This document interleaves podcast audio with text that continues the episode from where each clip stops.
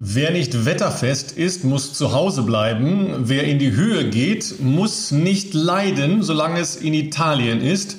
Das alles und ein besonderer Ehrengast heute, nämlich eine Frau, die auch gelitten hat am letzten Wochenende. Laura Hottenrotz begrüßen wir später in der Show im Podcast Bestzeit von Philipp Flieger und Ralf Schott. Ja, es ist nicht herrlich, wenn man hoch in den Alpen ist, äh, fantastische Aussichten genießen kann, laufen kann, wie es einem das Herz nur erfreuen kann und hin und wieder auf seine Uhr schaut und äh, denkt, okay, so einen Puls hatte ich noch nie. Wie geht's dir, Philipp? Ja, Ralf, schön dich zu sehen. Ähm, ich hoffe, unser Internet macht heute hier äh, auch mit, dass wir nach wie vor uns per Video unterhalten können. Mir geht's soweit Ganz gut. Äh, besser als vor zwei, drei Tagen, würde ich auf jeden Fall sagen. Denn äh, da gab es noch nicht viel Aussicht zu genießen. Denn pünktlich, nachdem ich hier angereist bin und mir davor viel versprochen wurde von Sondre, wie toll das Wetter hier ist, ähm, war ich doch am Samstag erstmal ein bisschen äh, überrascht, weil es gab keine Aussicht hier von meinem Balkon. Äh, es war sehr viel Regen und ähm, ja, wir hingen in den Wolken und äh, war auch zapfig, muss man auch sagen. Ich bin sehr froh, dass ich durchaus eine Menge warme Sachen mit habe. Das ähm, hat sich bewährt. Nee, es ist jetzt inzwischen, hat sich wieder ein bisschen beruhigt. Zwei Tage war echt nicht so schön und auch richtig kalt. Wir haben jetzt nachts tatsächlich hier auch ähm, so um die Temperaturen um den Gefrierpunkt, teilweise drunter. Das heißt, dementsprechend ist es halt morgens äh, oder für die Vormittagseinheit auch noch recht frisch. Aber äh, gerade im Trainingslager hat man ja äh, viel Zeit. Also deshalb äh, ist es ja auch kein ja. Stress, einfach mal äh, um zehn laufen zu gehen, statt vielleicht äh, wie zu Hause sonst acht, neun oder teilweise noch früher. Äh, und dann ist es schon sehr angenehm. Ja, mit den äh, Wetterbedingungen in den Alpen hatten wir ja alle zu tun. Ähm, ich bin dann ja letztlich nicht hingefahren nach Davos, wo ich ja eigentlich hin wollte. Logischerweise, ich habe euch das ja letztes Mal erzählt, dass ich äh, nach dem ich ja mit äh, meiner Krebserkrankung zu kämpfen hatte, mir das als Ziel gesetzt hatte.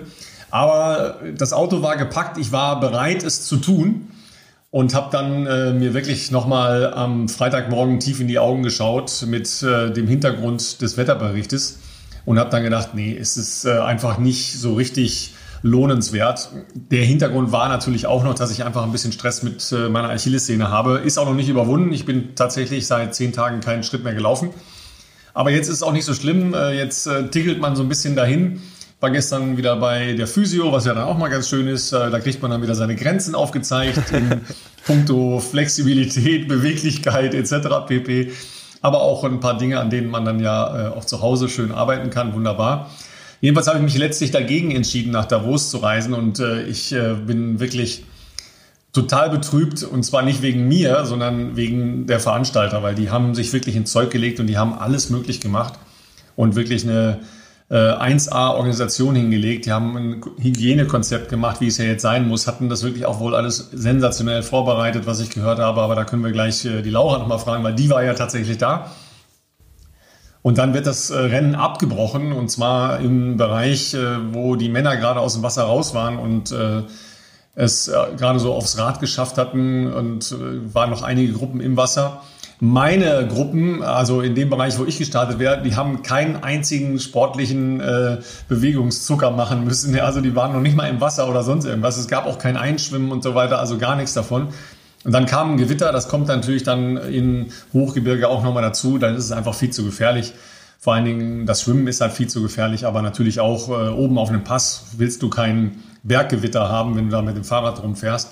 Dann wurde das Rennen jedenfalls abgebrochen. Also wirklich sowas von super bitter. Ja, die hatten fünf Wochen lang fantastisches Wetter und jetzt wohl wieder tolles Wetter. Ähm, ich bin letztlich zu Hause geblieben, und was soll ich sagen? Also wir sind da hier im Rheinland. Ich äh, lebe in der Nähe von Köln. Es war sehr, sehr schön die letzten Tage hier. Ja, ich bin äh, dreimal im Freibad geschwommen und äh, ja, mit dem Fahrrad ein bisschen rumgefahren. Also wie gesagt, nicht gelaufen leider, aber äh, da kann man ja eine Alternativen machen. Es war wirklich sehr, sehr schön. Es gab kein italienisches Essen. Also in der Hinsicht habe ich schon mal einen Minuspunkt zu dir. Ja, was, was, was treibt ihr so? Ja? In welchem Stadium seid ihr des Selbstquälens?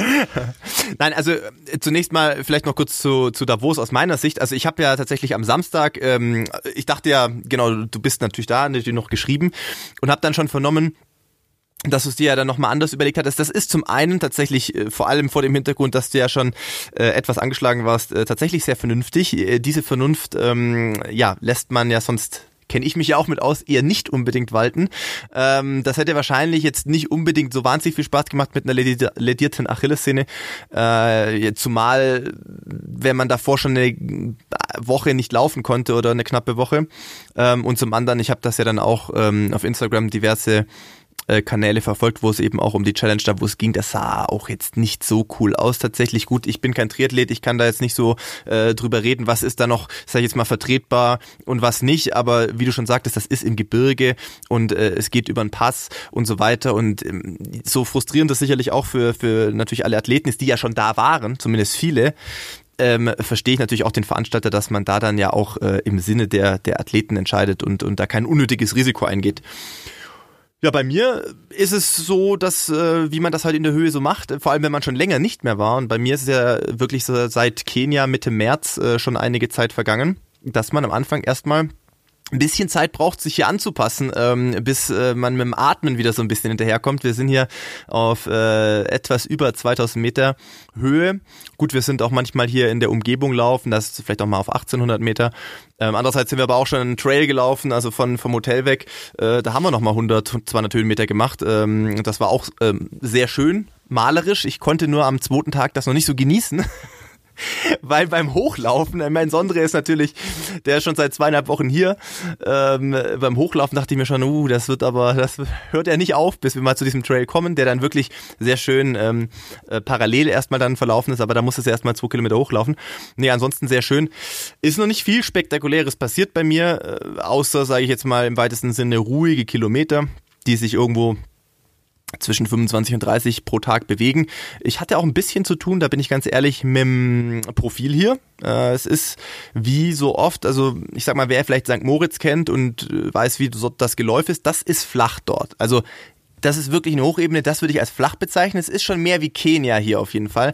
Ähm, von Sestriere aus startend findest du hier nicht viel mehr flache äh, Strecken als vielleicht von einem Kilometer Länge. Und dann geht's immer irgendwo die Berge hoch, dementsprechend natürlich zwar auch wieder runter, aber man macht dadurch halt schon echt eine Menge Höhenmeter in jedem Lauf. Und ähm, ja, in Regensburg trainiere ich natürlich schon relativ viel, mehr oder weniger flach an den Flüssen in der Umgebung. Das heißt, ähm, da hatte ich jetzt die ersten paar Tage auch ganz gut Muskelkater aber ähm, ja, dafür bin ich auch hier. Ich meine, das ist ja auch das Schöne, dass man dann eben an Schwächen arbeiten kann und hier natürlich bei jedem Lauf passiv auch ordentlich äh, Kraftausdauer mitmacht. Ja, das ist ja so die äh, altdeutsche Form ne, des sich Wohlfühlens. Ja, wenn ich nicht richtig geilen Muskelkater habe, habe ich keinen Sport gemacht. Ja, so ja, ungefähr. Dass du, dass du, obwohl du ja doch eine ganz gute Kilometerleistung hattest die letzten Wochen, tatsächlich von einem bisschen Höhenmeter rauf und runter Muskelkater kriegst, das erstaunt mich schon. Ja, äh, ich glaube, du hast da bei den ähm, Crossfit-Geschichten im Park bei euch nicht so richtig mitgemacht. ja, und bist zu viel äh, Lulli-Kilometer gelaufen. Ja, also äh, irgendwie scheint mir da noch ein Potenzial zu sein. Ja? Mein, mein Physio hat äh, nochmal darauf hingewiesen, dass im Yoga ja ein unfassbares Potenzial steckt. Also nicht jetzt, äh, um dem Muskelkater entgegenzuwirken. Ähm, aber der hat mir nochmal was anderes aufgezeigt und das ist äh, eine ganz spannende Angelegenheit. Ich weiß noch gar nicht, wen wir da als Experten nochmal zu befragen wollen, aber das müssen wir unbedingt machen. Und zwar ähm, das Öffnen des Bauchraumes praktisch, ja, bis hin zur Hüfte. Mhm und dem Zwerchfell eine Chance zu geben, sich wirklich zu äh, entspannen und Luft zu ziehen, erhöht halt die aerobe Leistungsfähigkeit. Ja, also das ist ein, ein Punkt, weil du ja in der Höhe bist, um deine äh, Ausdauerleistungsfähigkeit, also deine aerobe Leistungsfähigkeit zu verbessern ist das natürlich ein Punkt, auf den man äh, sicher nochmal schauen äh, sollte, weil das, glaube ich, auch für viele zu Hause eine Top-Möglichkeit ist, da wirklich eine Verbesserung herbeizuführen. Ähm, ich weiß noch nicht, ob ich es jeden Tag schaffe und ob ich die richtigen Übungen mache, aber deshalb, da müssen wir uns nochmal einen Experten suchen, der uns das genauer erläutert. Ja, Berg rauf und runter laufen, äh, denkt ja jeder, kann jeder. Ja, äh, es tut halt ein bisschen weh und man läuft halt langsamer. Ja, aber dass du natürlich tatsächlich da jetzt äh, so mit zu kämpfen hast, finde ich zumindest spannend. Ja, Geschwindigkeiten sind aber eher im mäßigen Bereich oder äh, wie habt ihr euch da jetzt sortiert die ersten Tage? Also man muss sich das hier schon so vorstellen. Mm, also das ist ja auch das, was viele in Kenia, glaube ich, sehr schwierig ähm, empfinden. Also zumindest auch, wenn ich da mit anderen deutschen Athleten in der Vergangenheit drüber gesprochen habe. Das Problem ist, man regeneriert in der Höhe ja schon mal generell schlechter durch weniger Sauerstoff. Heißt, Regenerationsprozesse dauern länger. Wenn aber dann natürlich das generelle Gelände, anders als bei uns, so ist, dass du außerhalb eines Stadions praktisch wirklich gar nicht flach laufen kannst, sondern es geht immer hoch und und runter. Das heißt, natürlich hoch ist sehr anstrengend, keine Frage. Geht natürlich eher dann auf äh, die, den Hüftbeuger, aber auch runterlaufen. Natürlich ist jetzt keine, keine hohe Herz-Kreislauf-Belastung, aber das Runterlaufen, vor allem wenn das irgendwie drei Kilometer am Stück oder sowas ist, das geht natürlich auf Dauer dann schon eben auf die Oberschenkelvorderseiten. Und ähm, deswegen muss man da, glaube ich, in solchen Gegenden schon ein bisschen vorsichtig sein. Und genau, wie du schon äh, angedeutet hast, die Tempi, die sind jetzt nicht so wahnsinnig hoch, aber wir waren jetzt, ähm, ich habe gestern, glaube ich, eine Instagram-Story veröffentlicht von einem Ort, den mir Sondre schon am zweiten Tag gezeigt hat. Ähm, das ist so ein, so, ein, so ein Nebental, wenn man so will, etwas tiefer, auf, auf ich schätze mal so zwischen 18 und 19 Metern Höhe. Äh, wobei du in diesem Tal dann auch wieder, also du kannst relativ gut äh, von dem Parkplatz aus 6,5 Kilometer in eine Richtung laufen dann wird's wirklich so ein sehr trailiger, eigentlich schon Klettersteig fast. Das heißt, da drehen wir normalerweise um, laufen dann wieder runter. Ähm, und auch das Runterlaufen ist natürlich klar, du kommst dann wieder runter 100 Höhenmeter, aber auch natürlich in Wellen. Ähm, und das ist schon, schon nicht, nicht ganz ohne. Genauso wie heute Morgen äh, um die Ecke gibt's hier den Monte Rotta, heißt der. Ähm, da machst du halt äh, ja in einem 15er äh, so wie in Kenia halt. Ich meine, die Jungs, die teilweise äh, mit mir schon da waren, die wissen, wovon ich spreche. Da machst du halt in einem 15er 150 bis 200 Höhenmeter und dementsprechend sind die Tempi nicht ähm, nicht nicht wahnsinnig hoch aktuell. Ich glaube, wir haben äh, heute Morgen habe ich einen 18er gemacht, der war in 350. Ähm, klar, bergan rennst du halt vielleicht irgendwie 355, 4-0, mal auch vielleicht 405, je nachdem wie steil das natürlich ist. Ähm, man muss sagen, da sind wir jetzt aktuell aber auch in Gegenden schon, das sind bis auf ein paar verrückte Wanderer sind da nicht mehr keine Menschen mehr unterwegs. Also da findest du auch ganz keine Läufer ähm, auf den Bergen drumrum, gerade in den letzten Tagen, äh, als ich ankam und das Wetter so schlecht war. Ich meine, der Schnee ist liegen geblieben. Das, das ist schon, schon ein bisschen anders wie aus dem Sommer, aus dem ich jetzt kam, vor allem wenn du nach oben rennst. Ähm, das ist ein kleiner, kleiner Klimaschock, möchte ich hier sagen. Ähm, aber an sich sonst natürlich wunderschön, landschaftlich äh, wirklich, wirklich klasse.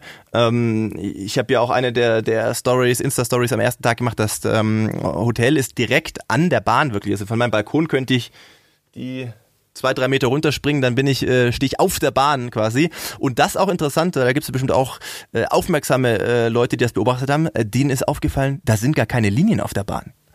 Das liegt daran, dass dieser Belag so neu ist. Ähm, der ist erst vor einer Woche, glaube ich, oder vor anderthalb Wochen fertiggestellt äh, worden. Und die sind gerade dabei tatsächlich. Ähm, äh, ist eine Firma da, die das eben jetzt vermisst, also äh, und Markierungen setzt. Und ich schätze mal, dass wir im Laufe der nächsten Woche das ähm, quasi erst liniert bekommen. So Bahn 1 weiß man, wo das ist, weil da haben sie quasi Hütchen aufgestellt schon, äh, dass man das weiß. Also du könntest jetzt schon ganz normale Tempoläufe machen. Aber ich denke mal, dass bis ich hier wieder zurückreise, wir dann auch hier eine linierte Bahn haben und ähm, die ist zum Trainieren super. Also die ist jetzt nicht pfeilschnell, äh, die ist jetzt eher tendenziell weich, aber das ist ja gerade für, äh, für Training und auch für natürlich für Umfänge, äh, die man da vielleicht auch drauf machen muss, äh, tatsächlich sehr gut. Und äh, ja, Renato war jetzt ähm, äh, tatsächlich, er ist nicht hier vor Ort, aber er kommt jeden zweiten, dritten Tag normalerweise her, weil er auf der Seite von Turin wohnt die äh, hier schon Richtung Sestriere liegt und braucht eine knappe Stunde mit dem Auto und ist immer an den ähm, Workout-Tagen quasi da, entweder bei Sondre oder bei mir. Meistens wird es sicherlich auf den gleichen Tag fallen. Ähm, wobei bei Sondre mit London Marathon natürlich ähm, der Termin schon wesentlich näher liegt, wie das, was bei mir vielleicht dann so ansteht äh, Ende des Jahres. Ähm, und ja, morgen kommt er und ich gehe fast davon aus, dass er hat mir noch nichts gesagt. Ich glaube, er möchte, dass man jetzt vor allem die ersten Tage ähm, wirklich auf sein Gefühl hört, sich an die Höhe gewöhnt und die und die, ähm, ja, wie soll ich sagen, an die Höhenmeter auch gewöhnt. Aber wenn ich jetzt weiß, ich bin jetzt fünf Tage da, heute ist mein fünfter Tag und äh, er gesagt hat, er wird morgen wieder kommen, um 8.30 Uhr wieder dastehen, dann ähm, gehe ich mal davon aus, dass ich morgen auf jeden Fall dran bin. ja, das klingt doch nach einem äh, spaßigen Tag morgen für dich. Äh, blaue Bahn habe ich ja gesehen, ja, das äh, ist ja so der Prozess, wie die gegossen wird. Ähm, blaue magische Bahn zeigt ja auch in Richtung Berlin schon Istaf, ja, in äh, also übernächstes Wochenende, nicht an diesem Wochenende, sondern danach das Wochenende, ist ja die letzte, äh, sagen wir mal, große, auf jeden Fall Bahnleichtathletik-Veranstaltung in diesem Jahr. Äh, übertragen wir äh, live im ersten, logischerweise. Leider nicht ohne Gesa Krause, die hat ja ihre Saison beendet und äh, ist irgendwo mit einem großen Rucksack hingezogen. Äh, Auch das äh, finde ich eine ziemlich coole Geschichte, dass sie einfach sagt, okay, Leute, es soll nicht sein dieses Jahr und dann breche ich einfach mal meine Saison ab und äh, lass mal meinen Kopf wieder ein bisschen äh, freilaufen und äh, mal ein bisschen durchpusten und mich mal nicht unter Druck setzen. Also das ist, äh, wie gesagt, ein, ein sehr cooler Zug, äh, da wirklich dann auch zu sagen, okay, äh, jetzt zwingen macht überhaupt keinen Sinn. Ja, aber ich freue mich trotzdem aufs ISTAF und äh, eine blaue Bahn. Ja. Wir haben übrigens gerade auch in Köln, beim TUS Köln Rechtsrheinisch, das ist ja auch so ein äh, wirklich Verein für vor allen Dingen Jugendliche und Nachwuchsarbeit äh, par excellence, eine neue Bahn bekommen. Da war auch die ersten zwei Wochen noch keine Linien drauf, aber auch noch kein Granulat. Ah. Ja, das war so ganz glatt ja, noch. Ja, ja. Und dann ähm, war das halt auch ganz cool, mal darauf zu laufen, weil das ja so ganz selten ist, dass man auf einer ganz glatten Bahn ohne Granulat laufen kann. Aber äh, das hat schon was und klar, am Anfang sind ja so äh, Tatanbahnen äh, sehr viel weicher noch. Die härten ja im Laufe der Jahre dann so ein bisschen nach. Äh, wobei das ja im Gebirge, wenn du da richtig Schnee und so drauf hast, noch ganz anders äh, beansprucht wird. Also die äh, leiden dann natürlich ein bisschen stärker als äh, vielleicht im mediterranen Köln. Ja. Ne? ja, man Gut, an der Stelle würde ich sagen, ähm, rufen wir mal die Laura an, oder? Ja, gerne. Äh, Fragen mal, wie es ihr im Wochenende gegangen ist. Ich bin sehr gespannt. Ähm, haben wir vorher schon eingangs der Sendung, ich bin gar nicht sicher, gesagt, wen wir zu Gast haben. Äh, ich glaube, wir haben bisher nur den Vornamen ja, ja, gesagt, wenn gesagt. ich richtig bin.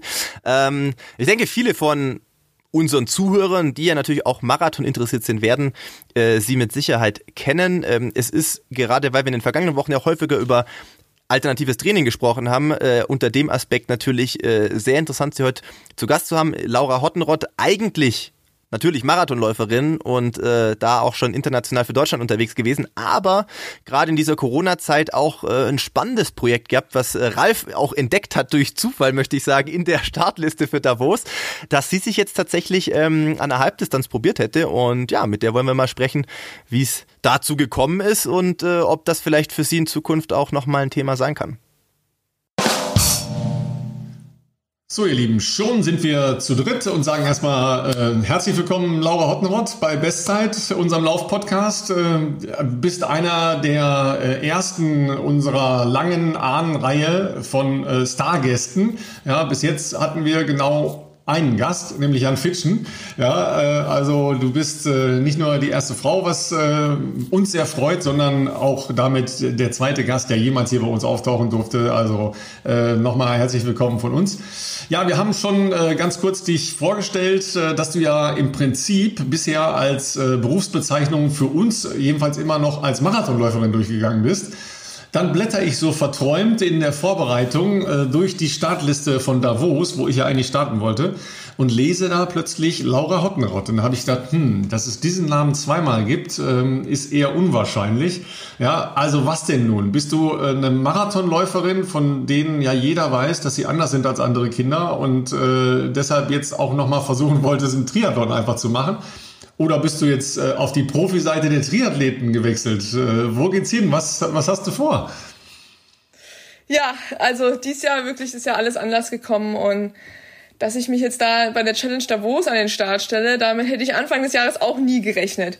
Ich meine, unsere ganzen Pläne sahen ja anders aus. Also Davos hat jetzt stattgefunden am gleichen Datum wie ja eigentlich die Europameisterschaft in Paris, die ja leider abgesagt wurde und ich meine, Philipp weiß ja selber, was wir alles für Ziele hatten, was dies Jahr nicht möglich war.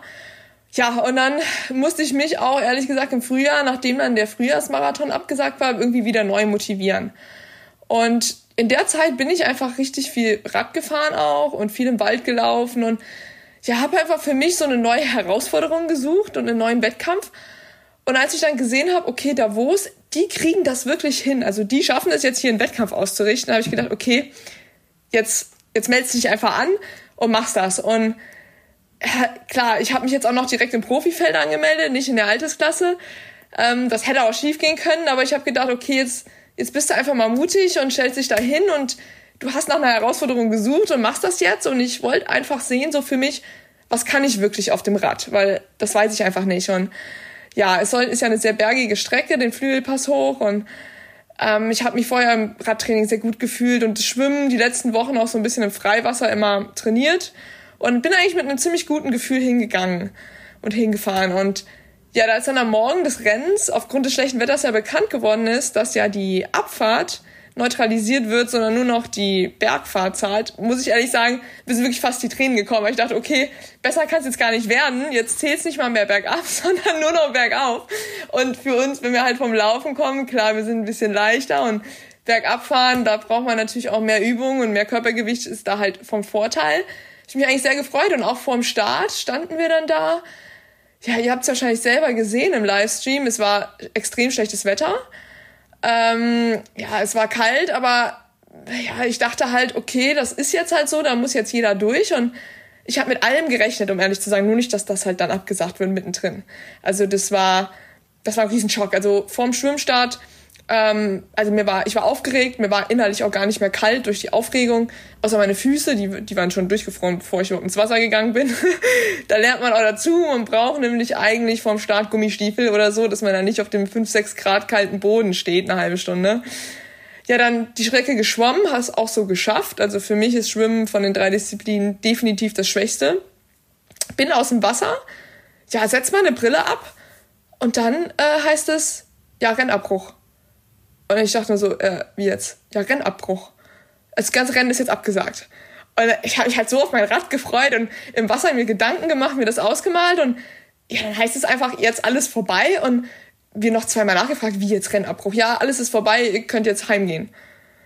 Ja, und dann war halt so ein bisschen so eine Schockstarre bei allen. Also manche haben da geheult, manche sind direkt zu ihrem Rad gegangen, haben die Sachen genommen. Dann, dann hat man auch die Kälte gespürt. Also dann hat man wirklich angefangen zu bibbern, als man dann da stand, so bei sechs, sieben Grad und Regen ja, also äh, ich denke, es war für alle, die da waren, ein Riesenschock.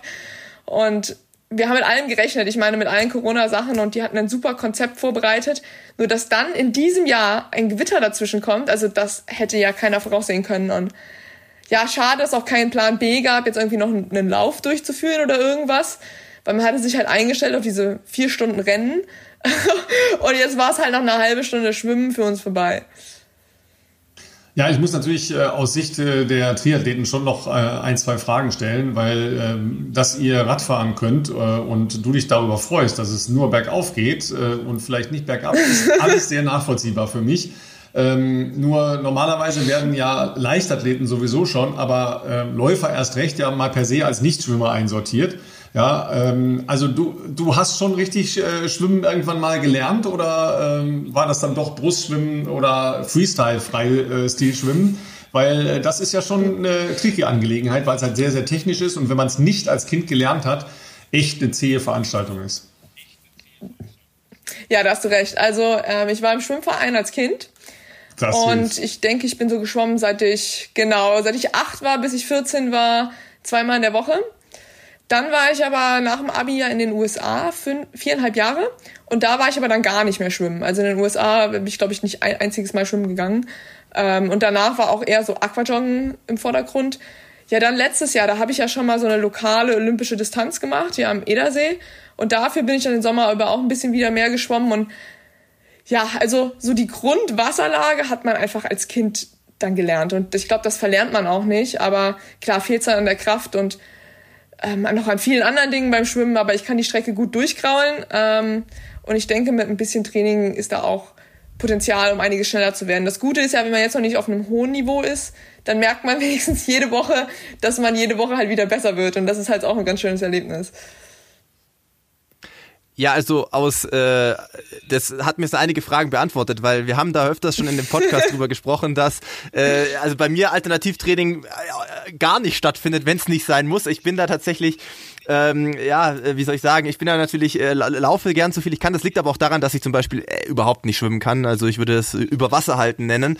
Ähm, Rennradfahren finde ich schon ganz cool. Das ist ja in Bayern auch ganz schön möglich. Ähm, wird bei mir aber sonst eher vielleicht mal in der Offseason stattfinden. Ähm, aber ich sehe ja bei dir, also Punkt eins natürlich äh, ist natürlich sensationell, wenn man das von Kindesbeinen schon anlernt, wie du gerade schon gesagt hast. Äh, ich glaube, so dieses Gefühl fürs Wasser und Wasserlage, das, das ist, das lernt man natürlich schon mal ganz anders, äh, wenn man das schon von klein auf irgendwie mitbekommt. Es wird, glaube ich, sehr schwer, das zu so einem gleichen oder vergleichbaren Grad äh, sich später noch beizubringen. Ähm, eigentlich ja grundsätzlich mal die besten Triathlon-Voraussetzungen schon. Wenn man nämlich dann auch noch gut laufen kann, dann ist das ja schon mal sehr gut. Ähm, was ich aber sonst oft bei dir noch so gesehen habe, ähm, ja auch auf, auf auf, äh, auf Instagram oder so, ist ja, dass du schon öfters mal ähm, mit dem Rennrad Einheiten machst oder generell, also ich sag mal, so was man, glaube ich, bei dir mitbekommen kann, wenn man ähm, dich auf Instagram verfolgt, ist, dass du ja wirklich dein Training äh, sehr viel vielfältiger ähm, organisierst und strukturierst, als, ähm, als jetzt nur zu laufen. Vielleicht magst du uns dazu mal ein bisschen erzählen, wie das so, was da so die Hintergedanken sind oder die Hintergründe äh, für die Leute, die es nicht wissen. Dein Vater ist ja auch dein Trainer und natürlich auch ein sehr renommierter Sportwissenschaftler. Ähm, genau, erzähl uns doch mal was da dazu. Ja, ich glaube, das kommt so ein bisschen so schon auch von Kind an, dass ich halt groß geworden bin mit allen Ausdauersportarten. Also im Winter bin ich immer viel Skilanglauf gefahren und auch als Kind schon so ein, zwei Mountainbike-Rennen und Rad gefahren. Und ich habe eigentlich immer so ein bisschen davon geträumt, früher äh, Tour de France-Fahrerin zu werden. Also ich fand Radfahren schon Ach, immer cool. ziemlich geil. Ja, cool. und im Winter, im Skiurlaub habe ich immer gedacht, so du wirst Skilangläuferin. Das fand ich auch richtig cool. Und später ist es halt dann jetzt eher das Laufen geworden. Aber ich glaube, ich bin halt einfach intrinsisch richtig motiviert für jede Ausdauersportart. Und ähm, also im Wettkampf finde ich Laufen absolut das Geilste, also keine Frage. Aber zum Training macht es mir einfach riesen Spaß, das Rennradfahren. Und ich denke, wenn man richtig Rad fährt, also mit einer hohen Trittfrequenz ähm, im wechselhaften Profil, kann es sehr förderlich sein auch für das Laufen. Also ich höre immer wieder Kommentare, die sagen, ja, hast du keine Angst vor Läuferwaden, mach das nicht langsam, äh, bringt das ganze Radfahren was. Aber Klar, diese kritischen Stimmen haben auch Berechtigung. Also wenn man jetzt immer nur flach auf einer Zeitfahrmaschine sitzt und dort äh, monoton tritt, dann ist das bestimmt nicht so förderlich. Aber besonders mit einem Rennrad ein bisschen spielerisch im Sitzen und im Stehen fahren, wechselhaft fahren, kann einfach dem Laufen halt viel geben. Also einerseits klar, die langen Fettstoffwechseleinheiten kann man super auf dem Rad machen. Dann steige ich vom Rad und mache vielleicht noch mal eine Koppeleinheit, fünf Kilometer Laufen drauf. Dann habe ich auch noch mal so gleich die Muskulatur für die nächste Einheit auf den Lauf wieder vorbereitet. Oder aber ähm, ja, ich mache halt wirklich mal auch eine intensive Radeinheit. Also man kann auch super Intervalle fahren auf dem Rad. Also man kriegt die Herzfrequenz fast genauso hoch wie beim Laufen. Was ich auch im Winter ganz gerne auf der Rolle mache. Ich meine, ihr kennt wahrscheinlich Swift. Ähm, ich habe das auch letztes Jahr für mich entdeckt und es macht mir auch im Winter super viel Spaß, also ein paar Intervalle auf dem Rad zu fahren. Ja, und insgesamt, ich bin halt nicht so eine Läuferin, die so viele Kilometer laufen kann. Ich glaube, da seid ihr im letzten Podcast auch schon mal drauf eingegangen, ähm, dass es einfach so irgendwo eine Grenze gibt für das Stütz- und Bewegungssystem. Und ja, also durch das Radfahren kann man das halt, das Lauftraining ergänzen und kommt halt auf einen höheren Trainingsvolumen, ohne halt das Stütz- und Bewegungssystem komplett zu überfordern. Weil ich finde, also wenn die Muskulatur und ja, die Knochen und so sehr müde sind, dann ist halt auch keine Qualität im Laufen mehr da. Und nach einer lockeren Radeinheit läuft sie halt am nächsten Tag fast viel besser. Also es braucht definitiv Übung. Also einem Nicht-Radfahrer würde ich niemals sagen, du wirst jetzt direkt besser im Laufen, wenn du jetzt Rad fährst, sondern es braucht halt diese Übung, dass man ein Gefühl dafür kriegt, so diesen Wechsellaufen, Radfahren äh, mit einzubauen. Ja, das ist ja äh, ein sehr spannender Ansatz, weil das natürlich von der Struktur her schon äh, stark an das erinnert, was Triathleten dann ja auch machen, logischerweise. Ähm, aber man sieht ja auch wirklich andere Läufer. Äh, die Hanna-Zwillinge haben wir häufiger schon angesprochen, machen relativ viele Sachen auch eben im Grundlagenausdauerbereich.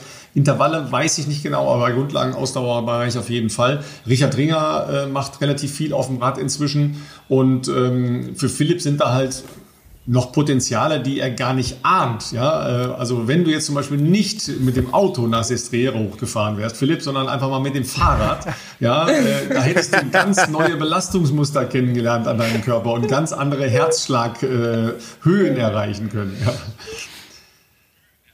Ja, das auf jeden Fall. Ich muss fairerweise aber dazu sagen, ähm, die Trainer, die mich betreut haben, das hat ja auch oft damit natürlich ein bisschen zu tun. Ich meine, ähm, wie Laura ja gerade ganz gut geschildert hat, ist sie ja auch äh, von klein auf sehr ähm, nennen wir es mal sportlich vielseitig aufgewachsen, was ja durchaus ähm, auf jeden Fall auch Vorteile hat, keine Frage. Ähm, aber ich würde mal sagen, selbst meine Jugendtrainer damals beim VfL Sindelfing, ähm, das waren halt Ex-Läufer, dementsprechend, äh, die haben selber Sport gemacht in den 70ern, ne? da braucht man nicht drüber sprechen, dass da viel äh, irgendwie alternativ trainiert worden ist. Und ähm, ja, dann zwölf Jahre in Regensburg bei Kurt Ring, da ist jetzt Alternativtraining ähm, auch nicht unbedingt ganz oben auf der Agenda gestanden, außer du warst jetzt natürlich vielleicht angeschlagen. Natürlich war ich sonst auch schon Aquajoggen oder ähm, um, Radfahren. Und jetzt äh, dieses halbe Jahr, wo ich jetzt mit Renato ähm, zusammenarbeiten darf, ganz ehrlich, also das ist, der, das ist das härteste Training, was ich bisher kennengelernt habe ähm, an, an Lauftraining. Das ist natürlich auch, meine er ist Trainer, Lauftrainer seit wahrscheinlich 50 Jahren fast. Ähm, und es ist halt sehr laufbezogen. Das heißt nicht, dass ich jetzt sage, ich, äh, ich äh, sage, dass das andere nicht funktionieren kann. Ganz im Gegenteil. Genau wie, letzt, wie Laura schon angedeutet hat, hatten wir in der letzten Folge ja durchaus einige Beispiele ähm, ja, mal vorgestellt an deutschen Athleten, die ich eben kenne oder wir kennen, wo das ähm, eine relativ große Rolle spielt. Und ich, ähm, ich glaube tatsächlich auch, dass man damit heute, ähm, wenn man das eben sehr smart und klug in sein Training einbaut, und äh, das scheint ja bei Laura auf jeden Fall der Fall zu sein, dass man damit natürlich auch sehr weit kommen kann. Deswegen würde mich jetzt natürlich auch interessieren bei Laura, ob du uns sagen kannst, also das würde nur für die Zuhörer, damit man sich vielleicht so ein bisschen was, sag ich jetzt mal, praktisch vorstellen kann, wie so eine Woche, so eine typische Woche, sagen wir mal, ähm, wenn du jetzt, sagen wir mal, äh, dich auf einen Marathon vorbereitest, wie das so ungefähr aussieht. Also wie sind so die Verhältnisse Laufen, Radfahren? Ist Schwimmen auch dabei oder war Schwimmen jetzt nur dabei, weil du halt dich auf äh, Davos vorbereiten wolltest? Ähm, und so vielleicht ganz grob prozentual oder wie viele harte Einheiten auf dem Rad, wie viele harte Einheiten laufen, das wäre, glaube ich, ähm, denke ich mal, ganz spannend. Ja, gerne. Also ich würde erstmal sagen, definitiv, also das Radfahren oder Schwimmen ist kein Muss, um ein guter Läufer zu sein. Ich meine, es gibt viele Beispiele, du selbst auch, ähm, dass du mit dem Laufen voll hinkommst. Und man kann aber auf keinen Fall einen guten Marathon laufen, ohne, ich würde sagen, die Mindestkilometer und die Mindest-Longruns erfüllt zu haben. Also das ist erstmal, würde ich sagen, die Grundvoraussetzung. Und das ist bei mir auch so. Also in der typischen Marathon Vorbereitung, ähm, da müssen dann schon die 140 Kilometer stehen im Laufen. Ähm, die kann man dann auch nicht durch Schwimmen oder Radfahren ersetzen. Also das ist wirklich ganz wichtig zu sagen, weil du hast einfach eine ganz andere Belastung beim Laufen, also diese exzentrische Belastung und besonders diese exzentrische Belastung über lange Strecken auf dem Asphalt. Ähm, wenn man die nicht hat, dann ist die Muskulatur direkt überfordert beim Laufen. Ähm, ja, und das heißt, ich laufe jetzt eigentlich dann schon zwischen 140 und 160 Kilometer in der speziellen Marathonvorbereitung würde dann auch nur dazu locker Rad fahren, ähm, wenn ich mich jetzt wirklich auf, auf einen Marathon vorbereite. Das heißt, ich würde sagen, ich nehme einen Tag, wo ich gar nicht laufe und würde dort dann vier Stunden lockere Radfahrt machen. Dann würde ich nochmal einen anderen Tag machen, wo ich so ein, wie gesagt, sogenanntes Koppeltraining machen würde. Zwei Stunden auf dem Rad, ähm, anschließend nochmal einen Lauf. Aber das wäre jetzt so die typische Marathonvorbereitung. Also das Laufen steht an erster Stelle und das Radfahren wird dazu ergänzt. Schwimmen, wie du richtig gesagt hast, würde ich dann wahrscheinlich nicht mehr gehen, weil ich mag das Schwimmen jetzt auch nicht so gerne. Äh, da finde ich dann eher das, Aqua, das Aquajong ähm, halt einfach so um die Muskulatur so im Wasser. Sozusagen die Muskulatur streicht ja durch das Wasser, wenn man ja ins Wasser tritt. Und ich finde, das hat einen guten regenerativen Effekt. Also ergänzend zu dem kardiovaskulären Effekt. Ähm, mhm. Wieso ich dann Aquajong tatsächlich in der speziellen Marathonvorbereitung eher mache als Schwimmen, weil es einfach für die Muskulatur super ist, finde ich. Wenn du so ins Wasser trittst und es streift so durch die Wade. Ja, und wenn ich jetzt aber nicht in der speziellen Marathonvorbereitung bin oder so wie dieses Jahr, wo man ja wirklich gar nicht weiß, in welcher Vorbereitung stecken wir hier jetzt eigentlich so. Also mein Ziel ist, ist definitiv ja noch die Halbmarathon-Weltmeisterschaft und das heißt, ich bin eigentlich eher im Halbmarathon-Training und gut, Davos war jetzt acht Wochen davor gewesen, das hätte gut gepasst. Ähm, hm. Dementsprechend bin ich aber trotzdem auch jede Woche meine 100, 120 Kilometer gelaufen, habe das andere dann sozusagen on top gesetzt. Ähm, ja, und so würde ich jetzt auch weiter vorgehen. Also äh, ich fahre auch jetzt auf dem Rad wieder ein bisschen lockerer, ähm, nicht mehr so intensiv. Gibt ja leider keinen Flügelpass, den man jetzt mehr hochfahren kann. Ja, auch keinen Schwimmwettkampf. Ähm, deswegen äh, ist jetzt wieder das Laufen mehr im Fokus. Und ja, im Winter zum Beispiel, da habe ich dann auch Wochen, wo ich wirklich einen Fokus auch setze auf Skilanglauf. Da ist dann auch nur vielleicht 80 Laufkilometer dabei. Ähm, aber ja, also Marathonlaufen lässt sich nicht ohne Laufen bewerkstelligen. Und ich denke besonders diese langen Läufe über 30 Kilometer flach auf Asphalt, die sind einfach wichtig und da hilft auch keine Fettstoffwechselradeinheit für. Also, äh, wenn du nach alternativen, äh, sagen wir mal, Herausforderungen suchst, äh, ich könnte dir schon den einen oder anderen Hinweis geben, wo man nochmal einen See durchqueren kann, auf Wettkampfniveau. Ja, Starnberger Seedurchquerung und solche Geschichten stehen da noch an. Das sind dann irgendwie etwas über vier Kilometer. Ähm, ich glaube, am Baldeneysee wird ui, noch ui, 10 ui. Kilometer geschwommen. Ja, äh, ist, äh, gerade läuft ja die Tour de France. Die kannst du jeden Tag auf Swift mitfahren, wenn du willst. Ja, also äh, man kann schon ein paar Herausforderungen Aha. finden, ja, wenn du nach Zielen gierst. Ja, so ein paar Hinweise hätte ich da schon noch. Aber äh, klar, du bist ja erstmal äh, Läuferin logischerweise und suchst nach äh, den leistungssportlichen Herausforderungen. Das ist ja wirklich eine ganz bittere Veranstaltung. Da geht's ja euch nicht anders als den äh, vielen Hobbyläuferinnen und Läufern, weil die haben sich ja logischerweise auch immer mal wieder ne, auf eine verschobene Situation eingerichtet oder haben nach Wettkämpfen gesucht. Dann finden die auch nicht statt. Ähm, die ganzen armen Leute, du hast sie ja da gesehen in Davos. Ich habe mich ja dann am äh, Ende dagegen entschieden, weil ich eben noch ein bisschen Achillessehnenprobleme hatte. Aber da fährst du dann da runter und dann findet das einzige Ding, was noch übrig geblieben ist, aus so einem Kalender dann eben wegen Wetters nicht statt. Das ist natürlich auch eine bittere Angelegenheit. Also ähm, in der Hinsicht äh, sind wir alle ja so ein bisschen im selben Boot. Auf der anderen Seite ähm, ist es ja so, dass viele Läufer auf Alternativtraining dann kommen, wenn sie verletzt sind. Ja, also dass sie sagen, okay, ich kann jetzt äh, nicht laufen, was mache ich jetzt? Also setze ich mich mal aufs Rad oder ähm, gehe Aquajoggen. Ja, Schwimmen machen, glaube ich, nicht so viele dann als tatsächliches Alternativtraining, weil es auch schon von der Belastung her logischerweise in Richtung Oberkörper ein bisschen anders ist. Ähm, hast du auch diese Phasen von Verletzungen so dann überbrücken können, äh, wenn du Probleme hattest, dass du gesagt hast, okay, dann verschiebe ich halt meine, ähm, meinen Fokus und meine langen Geschichten auf Radfahren respektive auf Aquajoggen? Ja, genau. Also zum Beispiel letztes Jahr, äh, ich glaube, viele von euch wissen das auch noch, ich hatte ja Fersenspornprobleme richtig lange.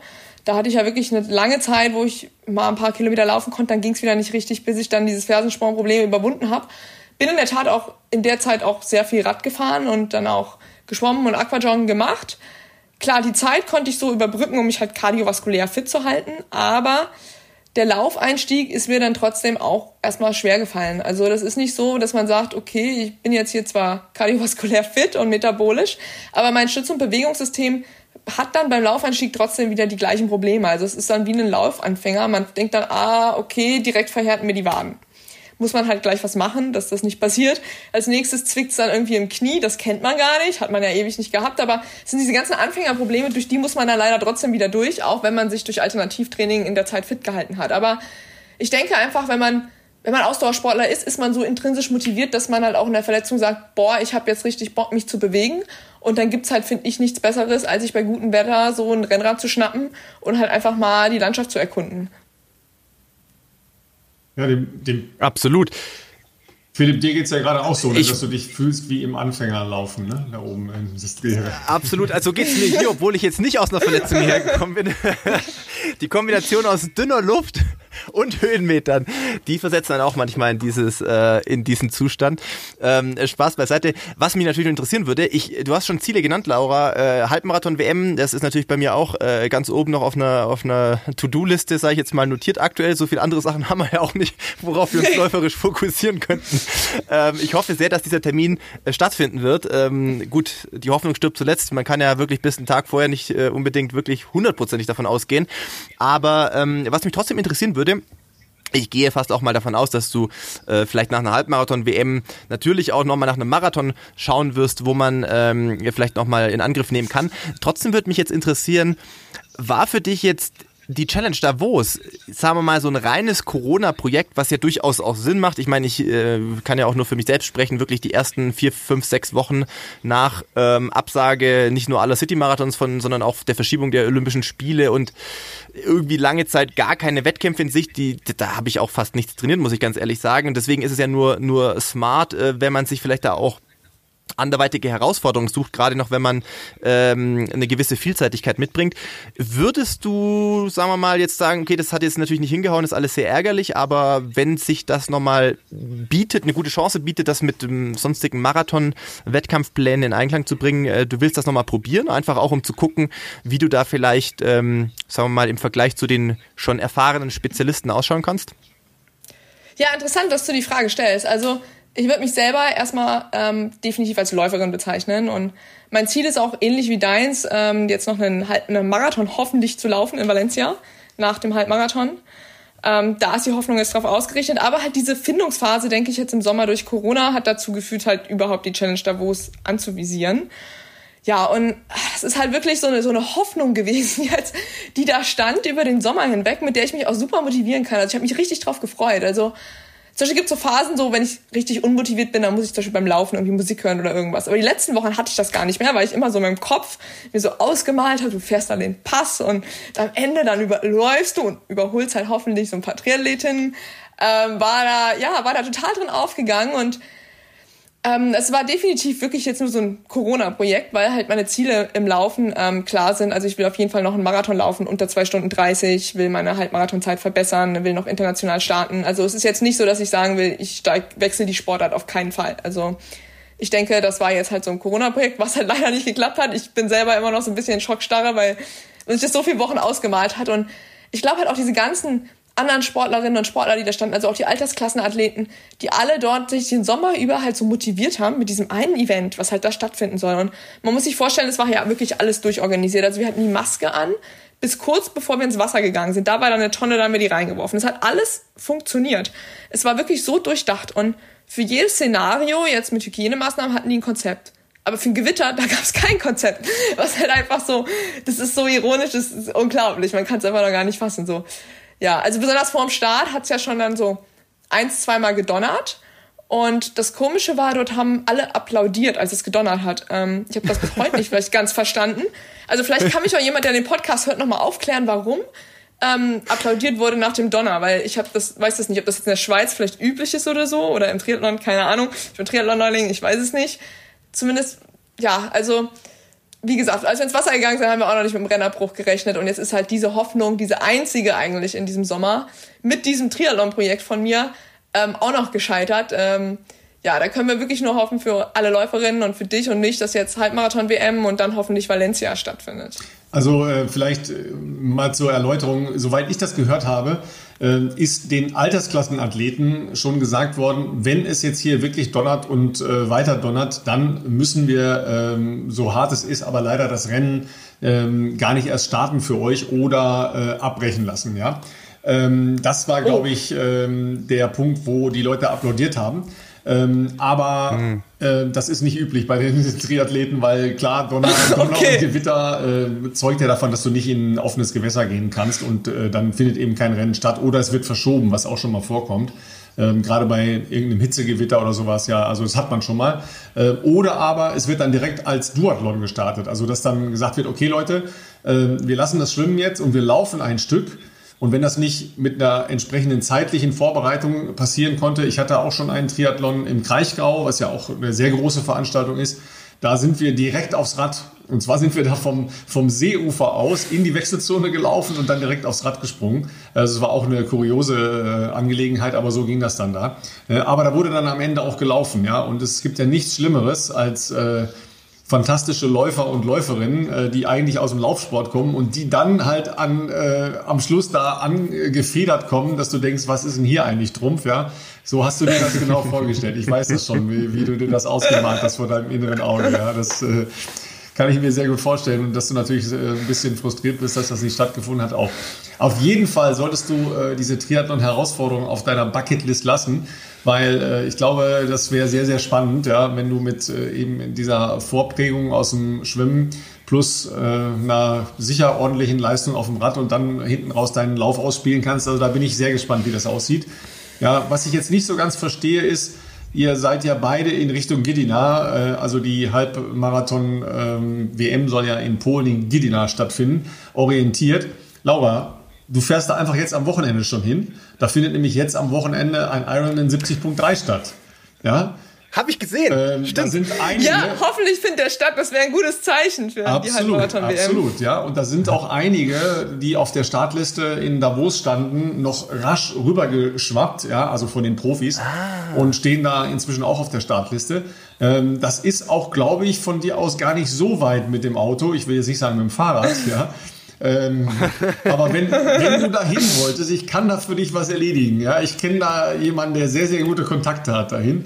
Ja, also äh, das wäre jetzt am Wochenende ein kleiner 70.3, aber ohne Frühjahrpass. Also da geht es nur geradeaus. Ja, da musst du hart draufhalten. Ja. Ja, muss ich gleich nochmal nach dem Podcast auf dich zurückkommen. Ja, ja, unbedingt, unbedingt. Ja, aber ich habe halt nur keine Zeitfahrmaschine, also ich müsste dann mit dem Rennrad fahren. Ja, da macht man äh, im Zweifel dann ja einen Aufleger drauf, ne, weil das schon einfach aerodynamisch ein bisschen besser ist, logischerweise. Aber man kann nicht einfach jetzt, wenn man noch nie auf einer Zeitfahrmaschine ge gefahren ist, sich einfach auf eine Zeitfahrmaschine draufsetzen. Das ist so, als würdest du äh, Kugelstoßschuhe zum Laufen anziehen. Oh. Äh, das würde wahrscheinlich auch nicht so richtig funktionieren, logischerweise. Ja. Aber das, äh, auf jeden Fall ist das Zeichen ja mal ein ganz gutes. Wenn die das eben auch mit einem guten Konzept hinkriegen, an diesem Wochenende ein Triathlon, der ja noch ein bisschen komplexer ist als nur in Anführungszeichen ein Lauf, dann ähm, sollte das eigentlich auch in Richtung Halbmarathon-WM funktionieren und ähm, dann hätten wir ja wirklich nochmal eine Herangehensweise. Ja, spannend für mich ist jetzt ja, dass ihr beide sehr unterschiedliche Anläufe jetzt logischerweise habt in Richtung doch ähnlicher Ziele, Halbmarathon-WM und äh, später ähm, Marathon, wenn es geht, in Valencia. Philipp ist jetzt ja gerade in der Höhe. Und ähm, du wolltest ja nur einmal kurz den Flügeler Pass hoch, aber ja nicht als Trainingslager. Ähm, aber nochmal so als grundsätzliche Einschätzung, welche Rolle spielt Höhentraining bei dir? Ähm, baust du das überhaupt so systematisch als äh, große Trainingslager oder gar Ketten in dein Training mit ein? Ja, ich denke, ich war noch nicht so häufig in der Höhe wie jetzt Philipp. Zum Beispiel bin da gar nicht ganz so erfahren. Also jetzt mit Kenia war ich einmal. Ähm, in Sestriere war ich tatsächlich auch schon mal, aber nur für zehn Tage. Das ist schon drei, vier Jahre her. Ähm, sonst versuche ich es systematisch einzubauen, aber ich arbeite ja noch auf einer halben Stelle ähm, in Bochum als wissenschaftliche Mitarbeiterin und promoviere da in der Trainingswissenschaft. Dementsprechend bin ich jetzt auch zeitlich nicht so flexibel, dass ich jetzt eine Höhenkette nach einer Höhenkette nach einer Höhenkette machen kann in der Vorbereitung, sondern versuche so das Optimum halt mit dem Training in Deutschland rauszuholen und dann, wenn ich halt frei hab und weg kann, also in den Semesterferien, da ein Höhentrainingslager einzubauen. Und ja, um ehrlich zu sein, jetzt in Corona würde ich nicht nach Kenia fliegen, also geht wahrscheinlich auch gar nicht, auch nicht nach Südafrika oder weit weg, sondern versuche hier einfach in der Region das Beste daraus zu machen. Ähm, ein Trainingslager in St. Moritz könnte ich mir trotzdem gut vorstellen oder ja, auch Sestriere ist ja jetzt nicht ganz so weit, hat ja auch eine ordentliche Höhe. Ich weiß nicht, wie hoch es bei dir ist, Philipp. Ich glaube 2000, wenn ich mich nicht irre. Ja, genau, richtig. Ja, also so äh, finde ich auf jeden Fall super, dass du dich jetzt da vorbereiten kannst und ja, ich baue die Höhe bei mir mit ein, aber ich denke, es geht auch ohne Höhe. Es muss nicht unbedingt sein. Ähm, aber wenn man die Möglichkeiten hat, eine gute Höhenkette zu machen, ist auf jeden Fall super. Was halt viele meiner Meinung nach so ein bisschen unterschätzen ist, also viele sagen so, okay, ich brauche nicht in die Höhe gehen, wenn es nicht mindestens drei oder vier Wochen sind. Und ich würde aber sagen, so eigentlich aus sportwissenschaftlicher Sicht und auch aus meiner eigenen Erfahrung reicht es manchmal auch, wenn man wirklich nur eine Woche oder zehn Tage den Höhenreiz setzt, weil der Körper eigentlich so in den ersten Tagen so die größte Adaptation durchlebt, ähm, wo er sich halt anpasst. Das merkst du ja auch selber, so wie schlecht es in den ersten Tagen geht und dann geht's immer besser. Genau. Und wenn man das ein paar Mal macht, also zum Beispiel mit einer Woche Skilanglauf, dann ähm, also in St. Moritz oder in Livigno oder so, dann vielleicht nochmal mit einem kurzen Lauftrainingslager, so wie es halt in den Arbeitsplan sozusagen passt, ähm, kann man auch schon einiges erreichen. Also es muss nicht immer unbedingt sein, diese drei oder vier Wochen. Also wie gesagt, diese Regel, es zählt nicht unter zwei, drei Wochen oder unter drei Wochen, das also ist meiner Meinung nach wissenschaftlich nicht bestätigt. Ja, spannender Ansatz logischerweise. Ähm, wir hatten äh, vor unserem gemeinsamen äh, Call hier schon äh, kurz über die ersten Tage von Philipp gesprochen, der äh, gerade in dieser Low-Phase drin ist, aber sich morgen dann von seinem Trainer erstmal richtig scheuchen lässt. Äh, deshalb äh, muss er jetzt gleich noch ein, ich befürchte es. gleich noch ein Stück Kuchen essen, bevor es heute die zweite Einheit gibt, äh, nehme ich an, ja, oder zwei Stück vielleicht auch noch. Ja, ähm, dann würde ich sagen, Laura, schon mal vielen, vielen Dank, äh, dass du uns deine Eindrücke geschildert hast. Wir freuen uns total, dich als Läuferin zu sehen. Ich freue mich noch mehr darauf, wenn du äh, mal den Triathleten zeigst, äh, wie man auch laufen kann. Äh, das würde mich schon sehr, sehr interessieren. Äh, das ist ja gar keine Frage. Und äh, Philipp, äh, hast du noch ein, einen Hinweis oder wichtige Beiträge aus Italien für uns in Mitteldeutschland? Äh, nicht direkt aus Italien, aber äh, für alle Zuhörerinnen und Zuhörer, die eben vielleicht ein bisschen an, na mal, sagen wir mal, vielseitigeren Ansätzen äh, des Trainings interessiert sind. Äh, ihr könnt Laura natürlich äh, gerne auf Instagram folgen. Ähm, da postet sie auch häufiger mal was übers Training. Sie ist auch wie ich, ähm, wird von Polar gesponsert. Das heißt, sie teilt da auch manchmal Daten und Fakten zu den Trainingseinheiten. Das ist ja auch immer mal wieder ganz spannend. Ich glaube tatsächlich erst heute habe ich da wieder was gesehen zu deinem 30 Kilometer Longrun, meine ich. Ähm, du darfst mich gerne noch ergänzen, Laura, wo du sonst noch äh, präsent bist. Facebook, äh, Twitter, keine Ahnung.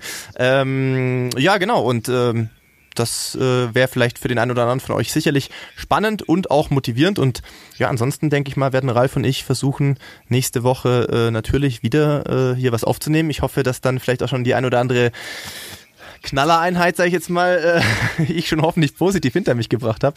Und äh, ja, in diesem Sinne würde ich sagen, wünsche ich schon mal viel Spaß beim Training am Wochenende. Ja, vielen Dank, Philipp, und vielen Dank, Ralf, auch für die Einladung in eurem Podcast. Also ich finde es wirklich super, wie ihr das hier macht. Und ja, Philipp, ich drücke dir weiterhin die Daumen fürs Training in Sestriere. Also ich weiß halt noch wirklich, da geht's ziemlich hoch und runter auf der Laufstrecke.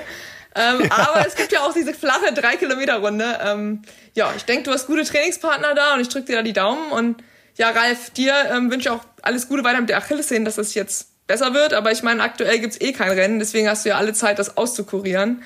Ja, und vielen Dank für die Einladung euch und wir hören uns. Ja, vielen Dank dir und äh, nicht zu viel Mitleid für Philipp Flieger. Der kriegt fantastisches italienisches Essen und ist rundum betreut.